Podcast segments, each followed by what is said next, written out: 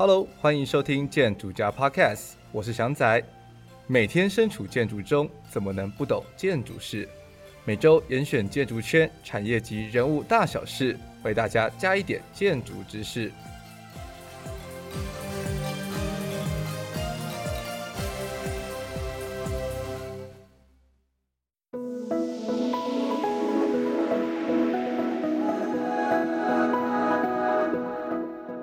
迎收听建筑家 Podcast，大家好，我是祥仔。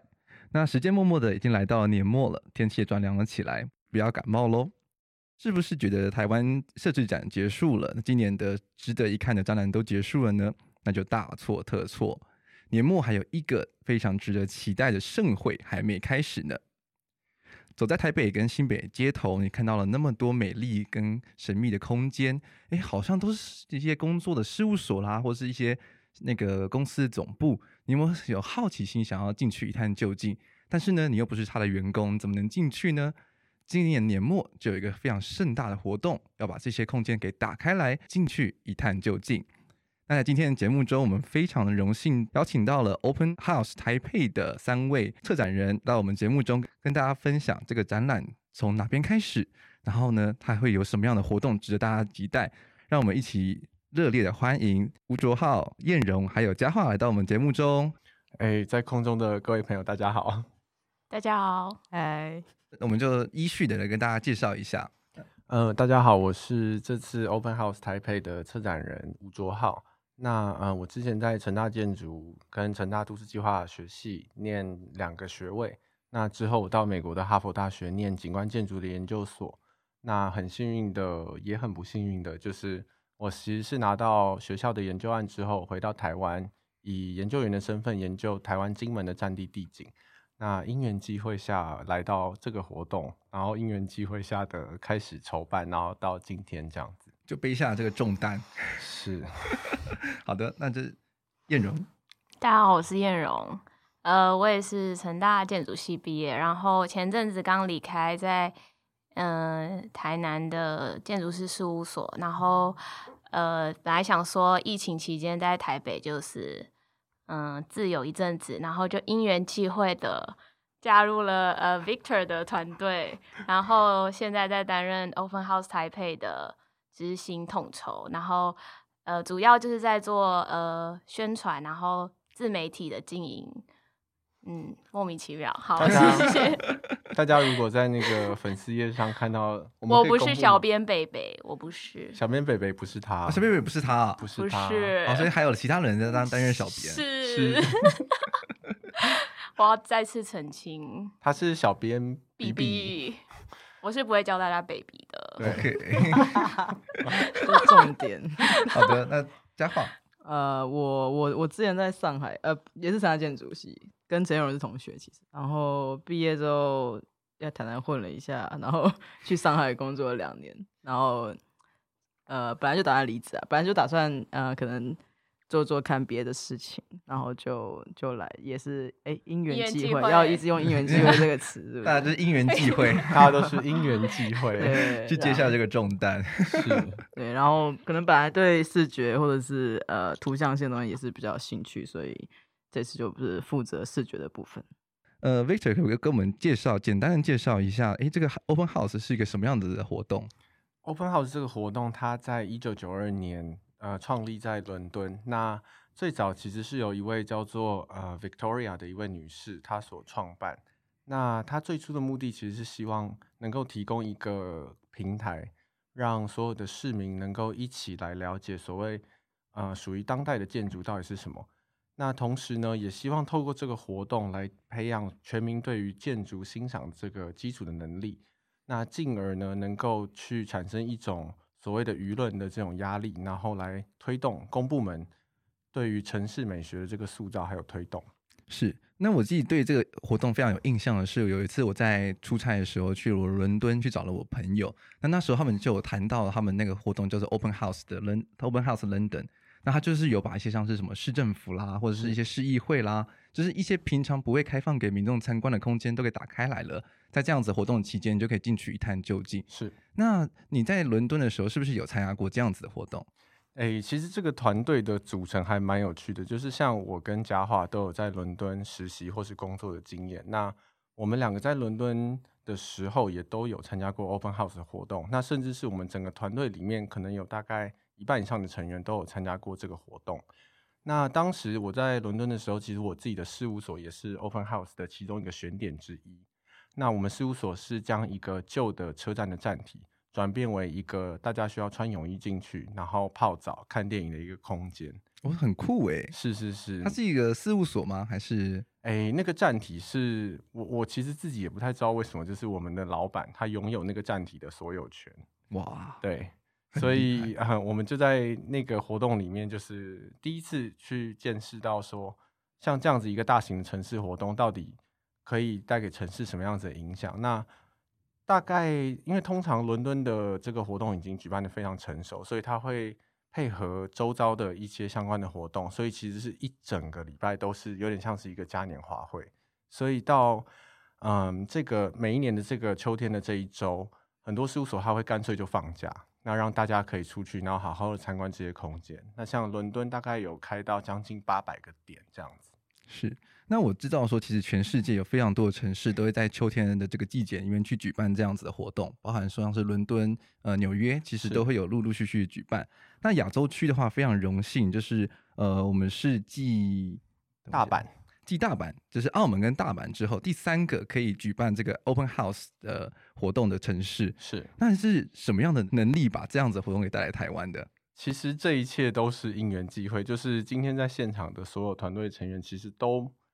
并没有参与到最前期这个申请授权的过程。那其实这个活动很惊讶的，竟然不是由台湾人所发起，其实是一位叫做呃安东尼的一位西班牙人，他来到台湾，那参与一些公部门的一些计划。那他参加完之后呢，他发现其实台北具有这样的一个能量，可以让嗯、呃、世界被看呃在世界上被看见，所以他也自己在伦敦跟这个总部有一些些嗯。就是固定的这些 connection 是，那所以他就透过这个机会，那他起心动念决定要把这个活动引进台北。那同时呢，他就找了我们的呃共同创办人呃徐千杰先生。那其实最早最早我自己是用一个学界的顾问的身份加入这个活动，像佳桦还有燕荣，其实我们三个原本是在呃一起的事务所，就是我们在一起工作。那最后他们两位也。很不幸的被我拖下水，一起办这个活动。是这这个活动的尺度，光是用想的就觉得非常非常的庞大。是，尤其是在二零二零年这个疫情爆发的年代里面，全世界其实很多的，比如说改成是线上的展览。是，那其实今年的话，也只剩下台北跟苏黎世这两个城市是有机会可以实际把城市打开来，让民众进去参观空间的。没错，真的很特别耶。是，对。那其实大家如果不知道 Open House 是一个什么样的活动的话，简单而言，就是它会把台北、双北呢，大概有五十个以上的空间，是一些很难得、神秘，你都不知道，甚至你不知道它存在的空间，是可以打开来。那在这两天之中，你可以进去到那个空间里面，然后可以去参观，而且你可以跟主理人，就是那个空间的游泳者去聊天，他谈谈说，哎，这空间为什么会这样设计、这样子摆放？它其实就会变成是有一点像是一个美学的饗宴。是，没错。今年呃，其实最早我们很保守的预计开五十个点，那很幸运的在我们九月十号第一次跟大众有初步的这个接触之后，那有让大众激起一些对这个活动的兴趣，所以我们到截至今天为止，我们就确定我们在今年会开放的空间有高达七十三个。啊，七十三个空间还会陆续增加吗？我们没有办法再增加，因为我们的视觉 统筹已经快要疯掉，要崩溃了，就是输出品都压不出去。大家如果有去追踪他们的 Instagram 的话呢，其实就看到说他们就是把每一个他们开放的空间都有 PO 在那个 Instagram 上面去，是，而且他们的网站也设计的非常非常的有特色。是，那这个设计的部分，我们等一下会再来详细的请教一下，到底是怎么样发想的。那首先，我最其实大家非常会好奇的是说。这么一样大型的活动是怎么样的跟政府单位交涉？因为有很多很神奇的空间被打开来了耶，包含说像什么司法院啦、台北捷运的行控中心啦等等，就是这些哇，完全没有机会开放的空间。我们这次的活动，其实在最初期的时候，我们大概有设定一些希望可以目标打开的空间。那其实出前面的从今天开始往前推算，我们大概已经筹划了十八个月的时间。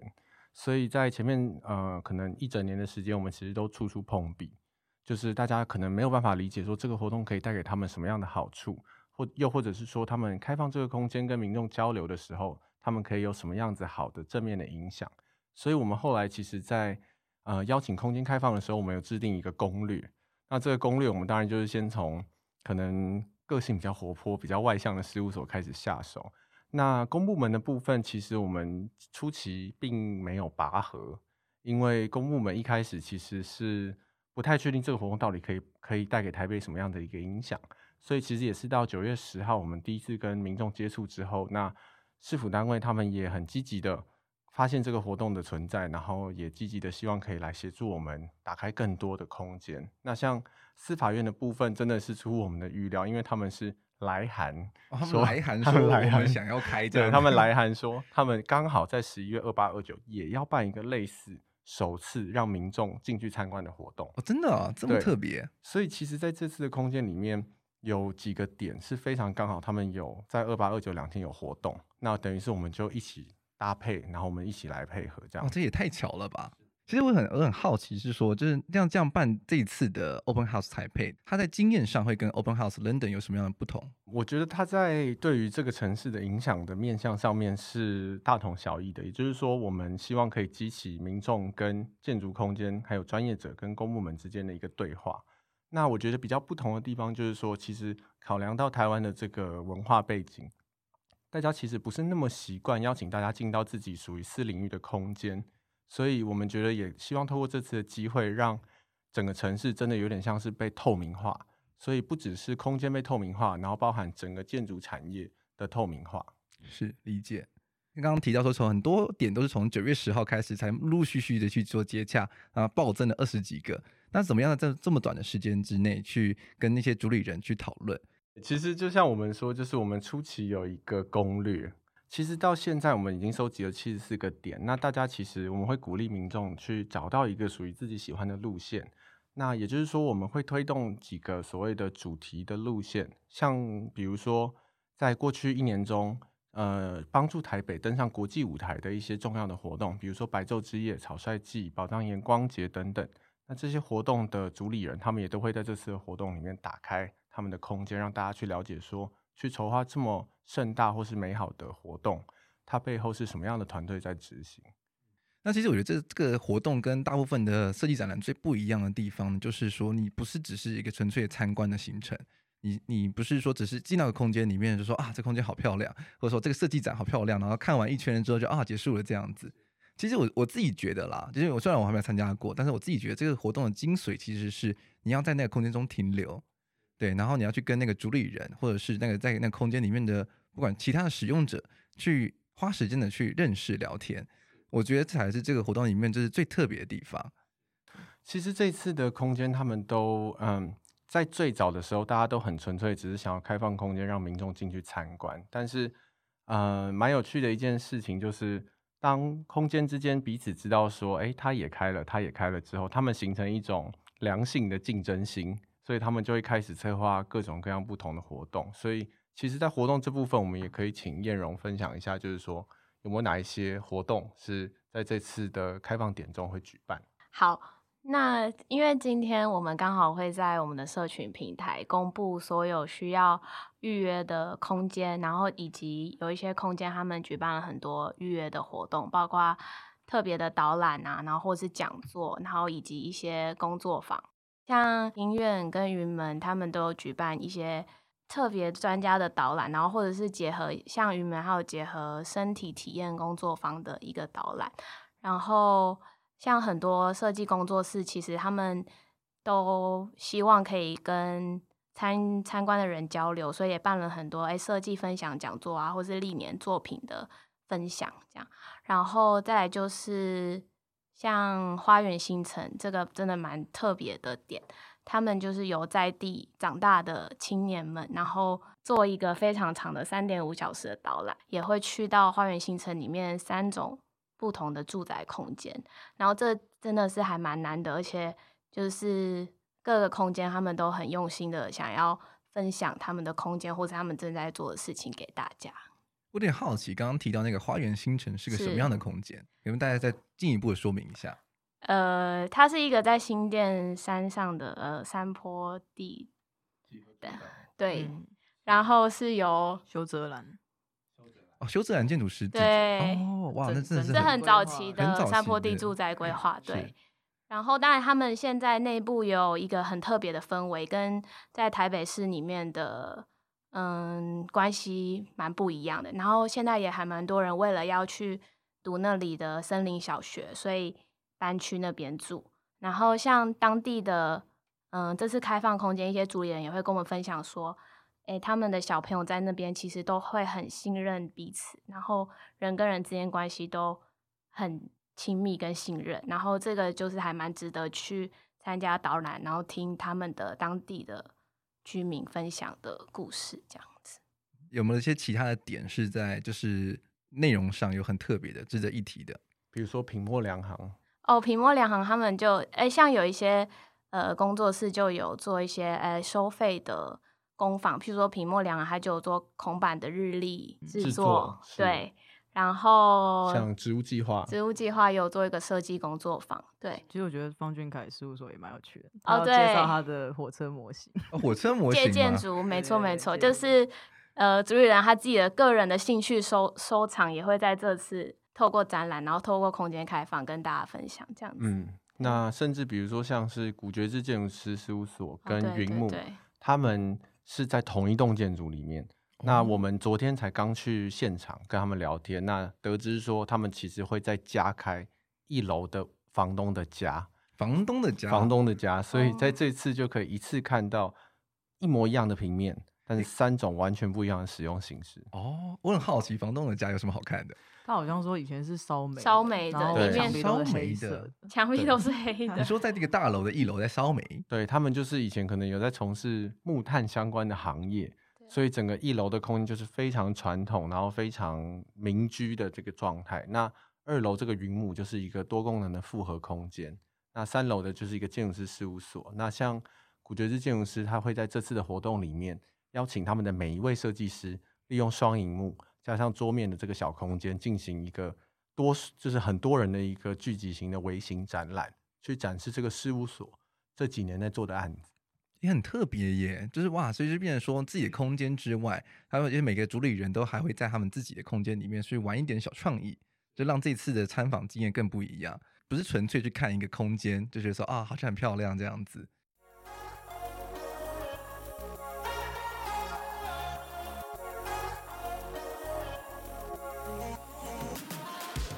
那听到这边的话，我相信你应该是蛮喜欢我们节目的啦。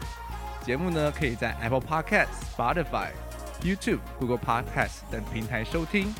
那如果你真的喜欢我们节目的话，请记得帮我们在 Apple Podcast 五星评价加留言。那如果呢，你真的超级喜欢我们节目的话，可以到我们的 Instagram 底下有个抖内键，帮我们抖内一下。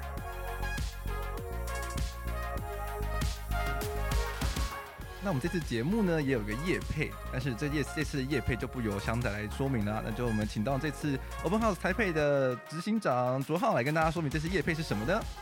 好，我们这次的工商服务时间呢，就是嗯，因为我们打开台北，其实最主要就是希望大家可以重新认识台北这个城市，所以我们有推出一个集资的计划，叫做重启感官的集资计划。那在这个集资计划里面呢，我们会提供。让大家重新认识这个城市的一些品相，所以比如说在台北城市，你要观察的时候，你可能会需要底片相机，你可能会需要啤酒杯，跟朋友一起喝一杯，那甚至是托特包。我们现在也正在努力的跟一间神秘的公司合作，希望可以推出这个属于台北的这个气味识别系统。我们即将在十月底的时候在泽泽这个募资平台上线。我们目前正在进行这个前测的问卷计划，所以我们也希望大家能够一起到我们的自媒体上面有呃这个问卷的连接，那帮我们填写，让我们知道大家对于这个活动的一些想法还有反馈。自媒体的话就包含是 Instagram 还有脸书的粉丝专业，只要搜寻 Open House 台北就可以找到喽。那请记得十月三十号开始泽泽募资，帮忙支持一下。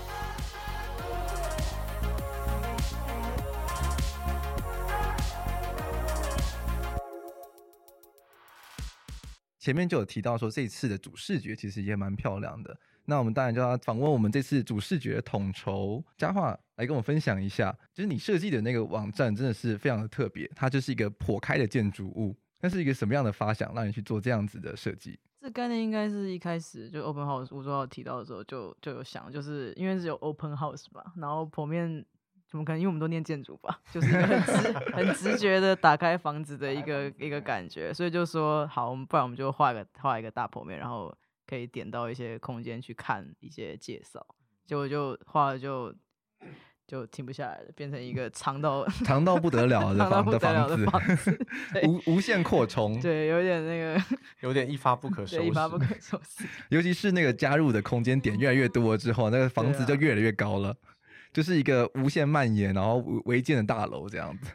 其实，其实这个网站里面，我们也有设计一个互动式的一个一个模式，就是说，大家可以在滑鼠经过不同的物件的时候，发现它会反白，那你就可以点下去，它就会跳出一个说明。那这个概念的发想，其实是来自于我们最初在想说，我们参观一个人的家的时候，我们到底有什么样的行为？所以我们发现，其实我们参观一个人家的时候，我们就会想要看说，哎，你这桌子是什么？哪里买的？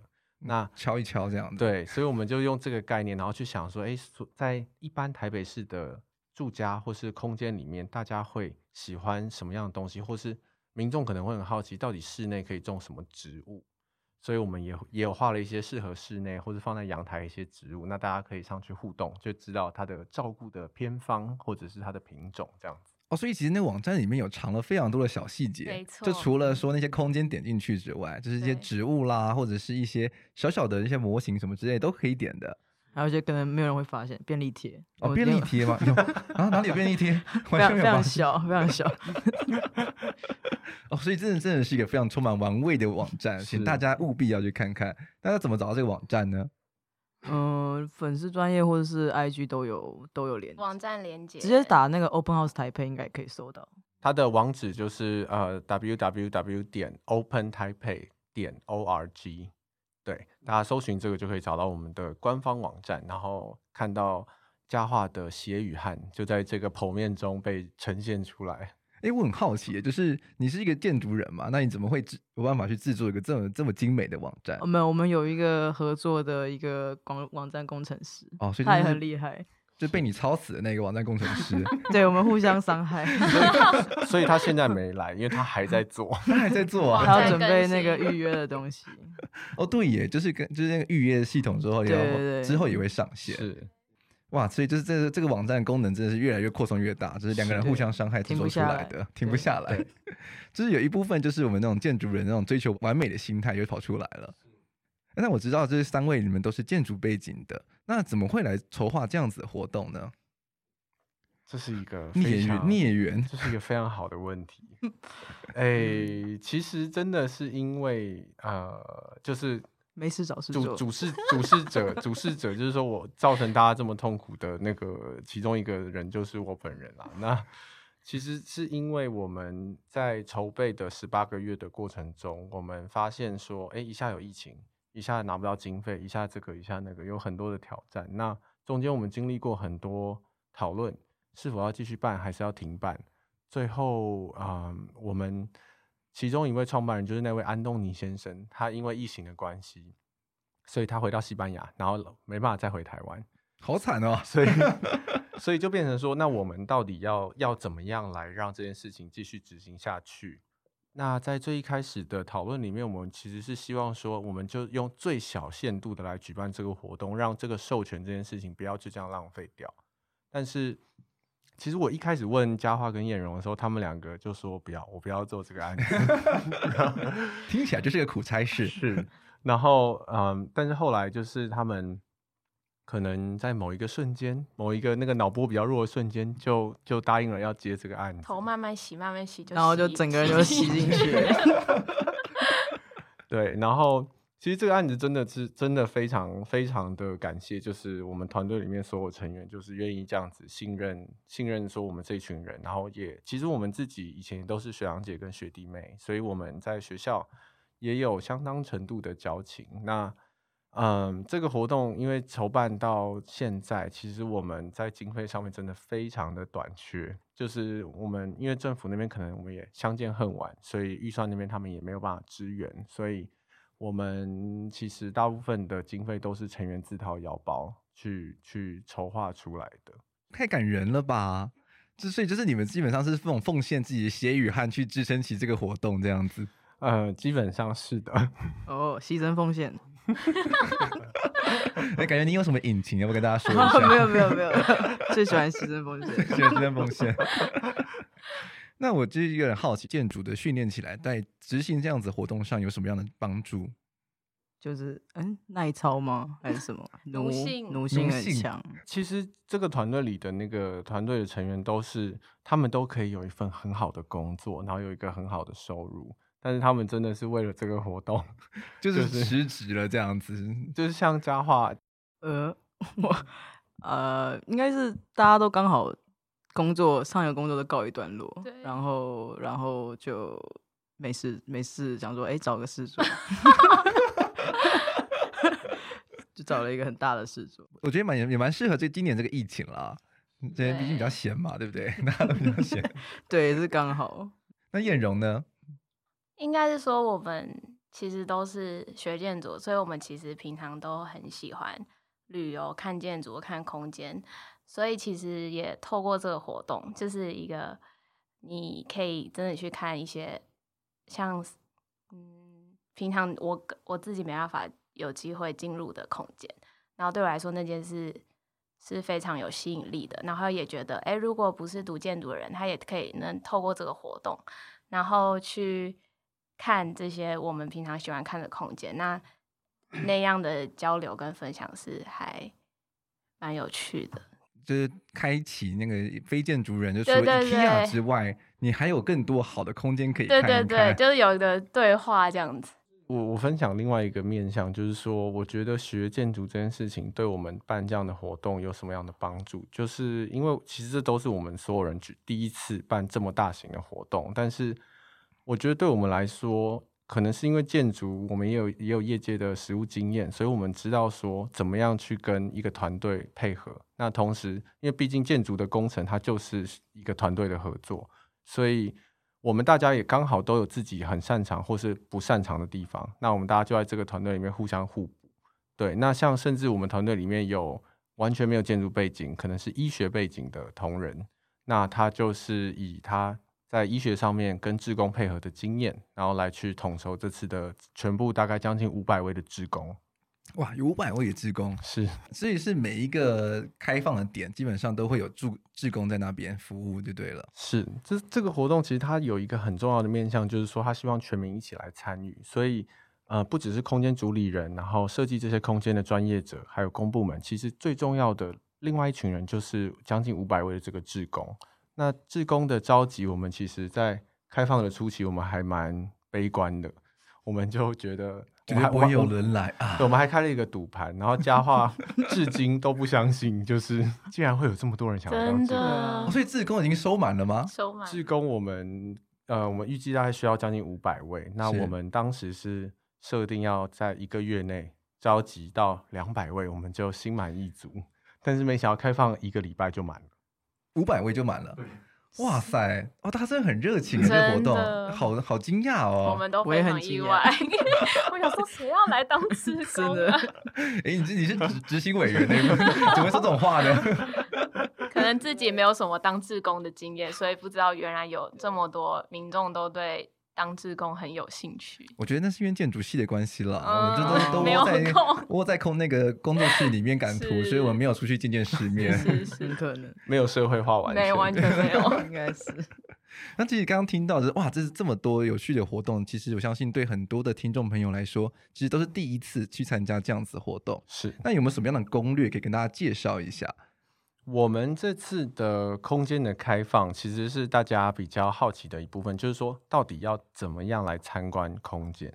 那我们空间的参观方式，我们分成三种。那第一种就是大家什么都不用准备，只要到现场排队就可以入场。那第二个是有些空间它受限到空呃场地大小啊，或者是品质的维护，所以他会希望大家用预约的形式来做参观。但是这个预约的参观它也是免费的。那第三种就是每个空间它会按照自己的专长，或是按照自己可能想要传达的的理念来举办特别的活动。那这些特别活动就有可能是要收费的。对，那这些资讯其实都可以到我们的官网上面可以看到，所以民众不要担心说没有参加到预约会就没有办法参观。其实可能有将近一半以上的空间，它都是有开放现场排队的。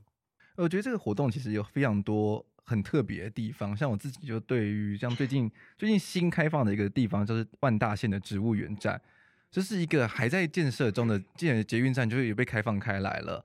还有像是，比如说像是微秀影城，就是你平常要花个什么七百块才办法进去的超高级电影院空间，它也开放来让你可以进去去一探究竟。还有一些像是什么永兴奉茶啦、雄狮的企业总部啦，甚至还有一些像是我自己就是蛮喜欢这个设计艺术家的作品的，就是周世雄，他有制作了一个石油之石油之屋，对，他说也都开放来让大家可以进去参观，其实真的非常特别。那我很好奇，就是三位就是你们自己私人私心。私心想要推荐的地方是哪些点？这个这是一个非常好的问题。佳樺，我我就是捷运那个、啊、捷运的万大线，万大线还有行控中心 交通控，交通控。哎、欸，我这哎、欸，我我对行控行控中心也非常非常的想去看。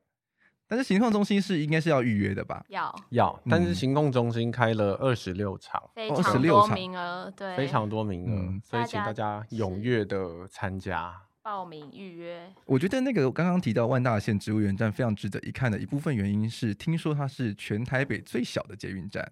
是，根据、哦、根据他们空间主理人的说法是这样，没错。嗯，那这次其实开那个，其实它。它它有个很长的名字，就是就是什么什么什么什么树林站这样。那嗯，万大线中和树林 线线，因为它的名称其实是这个工程标案的名字。对对对 对对对对，还还连那个工程标标案号都在上面。对对对对，但但是就是嗯，其实它很有趣的地方是，我们这次开的其实不只是已经完成的空间，那它会是其中一个我们很推荐的亮点，就是它是一个施工的现场。那大家每天。都会去搭捷运，都觉得捷运很棒。然后台北捷运在国际上都是非常有名的。但是这么美好的一个基盘设施的系统，它到底是由什么样子的人在幕后推动？所以第一个先到行控中心可以去看，说原来每天捷运线这么繁忙的路线，是有这么一群人，他们在一个这么广大的空间里面来做监控跟协助。那捷运线的挖凿就可以到我们这个。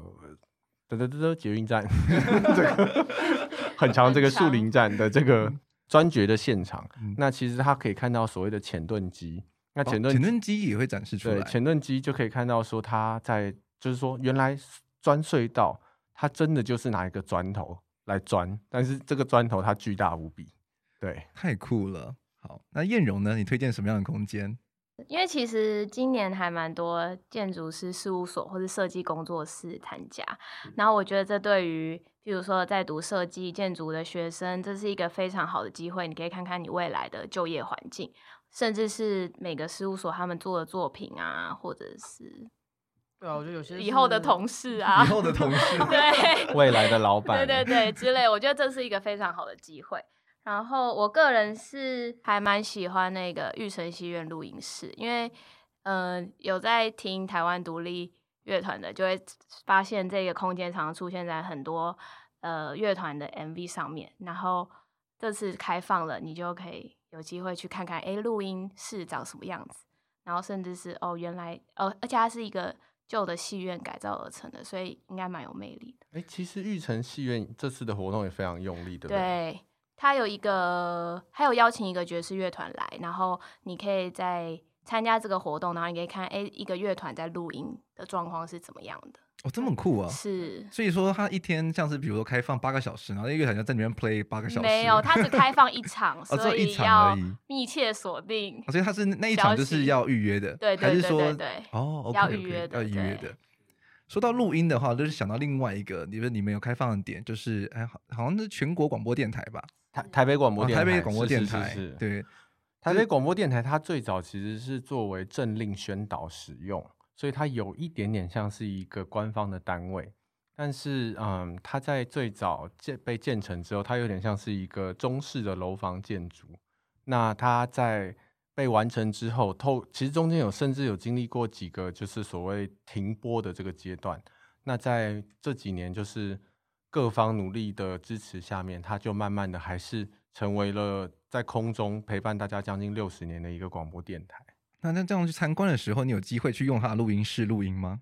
其实根据我们的小道消息，他们正在努力的想要推动一个活动，就是说能让去参观的民众都去现场录一录一段话。哇！但是这件事 对，但这件事情他们正在努力中。对，呃，真的那个，如果如果有有机会可以做这件事情的话，那真的非常值得去。你也知道，就是那种广播电台，他们的录音设备都是什么一套什么几百万、几千万的，嗯、对，录起来的声音就会比我们现在听到的歌更好听。哦 我这个设备比较低阶一点点，大概只有几十万而已。我可能无法分。声音好听不是按人来分吗？跟跟设备有关。人的声音再差，怎么调都不会好听。但是可以体验看看，真的也蛮有趣的啦。那卓浩，你有推荐什么样的空间呢？诶、欸，如果是我的话，我当然第一个会先推荐那个花园新城。对，因为花园新城它真的是非常非常难得可以去，而且还真的进入到那里面的建筑空间。那开放的三个四三个空间，他们都非常用心的在经营他们的的环境，所以大家进去之后可以去看到说，在花园新城这样的一个山坡地的社区里面，大家是怎么样去跟呃自然的环境或是周边的地景做一个互动。对，那我会推荐的第二个点，可能就会是嗯少少原始感觉研究室。哦，OK，是。那这个其实其实很多的。网美们都很期待要去，但是因为他们啊、呃、管理啊，或者是嗯、呃、空间拥有者的这个这个经营的理念，所以他们其实是要非常非常特别的场合才会开放。那这次你去到少少，你还可以顺便去到在山脚下面去建造小小原始感觉研究室的事务所，就是自然洋行。那他们同时也是呃原定要在今年去威尼斯参加威尼斯建筑双年展的台湾馆的。呃，策展单位真的蛮值得一去的。我有去过一次，它的空间蛮有趣，它就是一间一一层楼的平房。但是呢，因为那个老板是个收集控，是对，所以你进他的事务所里面去，你就会发现一大堆各式各样那种古玩啦，或者是一些旧的东西，就是摆摆放在这个整个房子的各个地方。是，然后就可能像是猫咪，它可能就会有。一百是一百种不同的猫咪，或者是什么一个一个玩一个车子，它可能就一百种不同的车子，是是，是，都是老板慢慢慢慢收集来的。是，所以这也是就是这次 Open House 一个非常特别的地方，就是你进到一个空间里面去之后，你就可以知道说每个人有什么样的癖好，是，是，满足你的偷窥欲。没错。然后其实还有一个很特别的空间是啊、呃，我们觉得应该是这次所有空间里面唯一一个类型，就是所谓的医疗空间的类型。哦，有开放医疗空间啊？那医疗空间的类型这个点就是安儿康这个这个所谓结合儿童医学还有这个复健的一个一个复合型的诊所。那大家去到安儿康，他会带大家介绍这个空间建筑的空间，那同时他也会去介绍说。所谓这个新形态的这种呃复合式的这种医学的诊疗，它是怎么样被进行的？嗯，真的很有趣耶。那我相信，其实对各位听众最大的困扰，其实是怎么这样做选择？因为你有七十个空间，然后这七十个空间是散布在双北、台北、新北，到处都是。那你们、你、你们自己如果在算是攻略上的话，会想要怎么样的去做安排？叶蓉要不要分享一下我们的几个主题的想法？其实之后我们会有呃实体的地图，所以大家可以依照地域性，根据自己的时间安排，做一个地域性的地毯式地地域性的，好像是什么地狱参访，第十八层地狱参访这样子。你现在地域性的 地毯式的那个几点，然后再来就是我们也是希望可以规划一些主题式的，就让大家知道说，哎，譬如说我喜欢嗯亲子亲子相关的，我们会推荐哪一些？譬如说。诶，云门呐，然后安尔康诊所，就是一些比较适合亲子的空间。嗯、然后再来就是，譬如说花园新城，或者是呃少少一些比较跟自然环境、嗯、对自然探索，就会有这个类型。Open Green 也也算吧。比较社区。对，Open Green 也是，就是我们也有一个，比如说是像社区再造相关的、啊，或者是历史文物、历史古迹这这类的，比如说松山文创园区这样子。司法院，嗯，空总，空总哦，OK。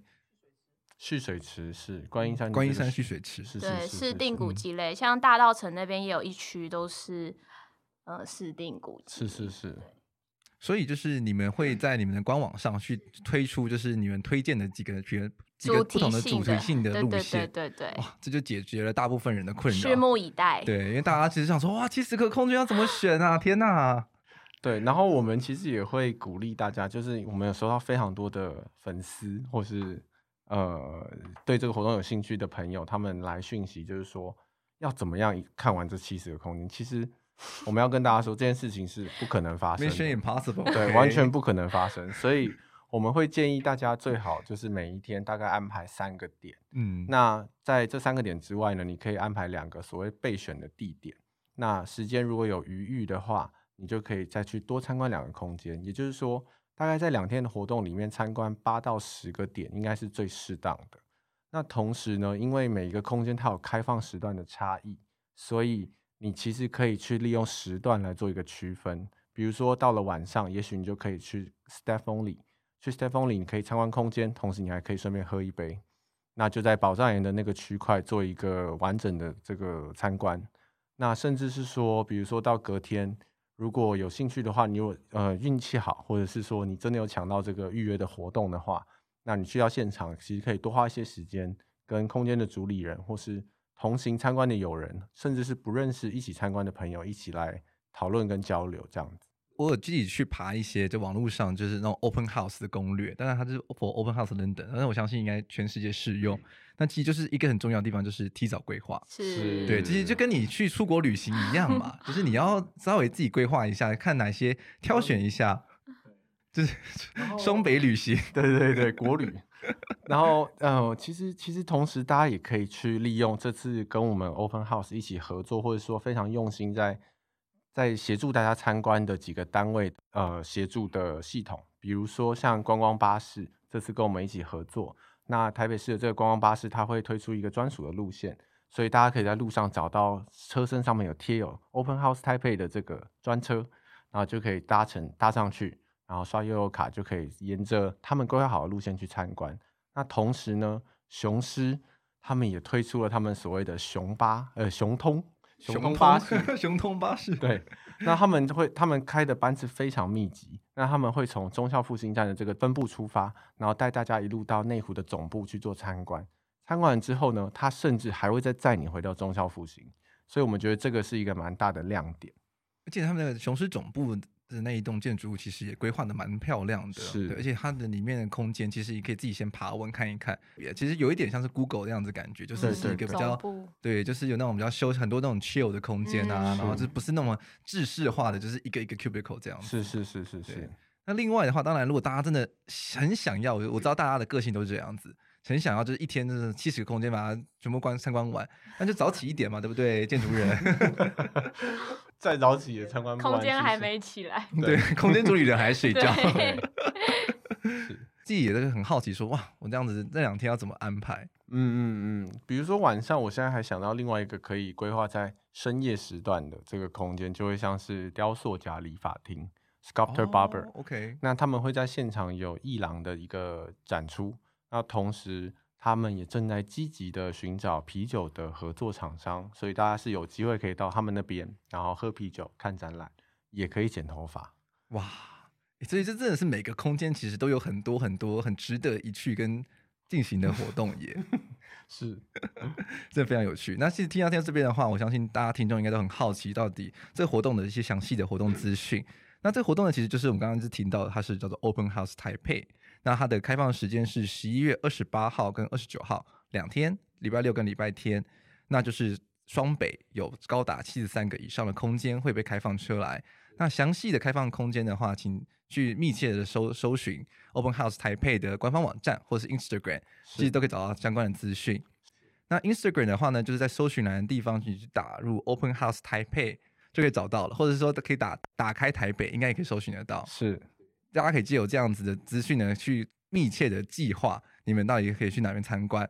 那最重要最重要的就是，如果你真的很想要去做一些什么像是私人的行程啦，或者是一些需要预约点的话，请记得要在十月二十八号中午十二点去网络网站上预约，会不会跟抢票一样啊？会。其实我们我们有点，点我们有点害怕，对。那到时候就开始灌爆你的信箱，说什么网站灌爆了？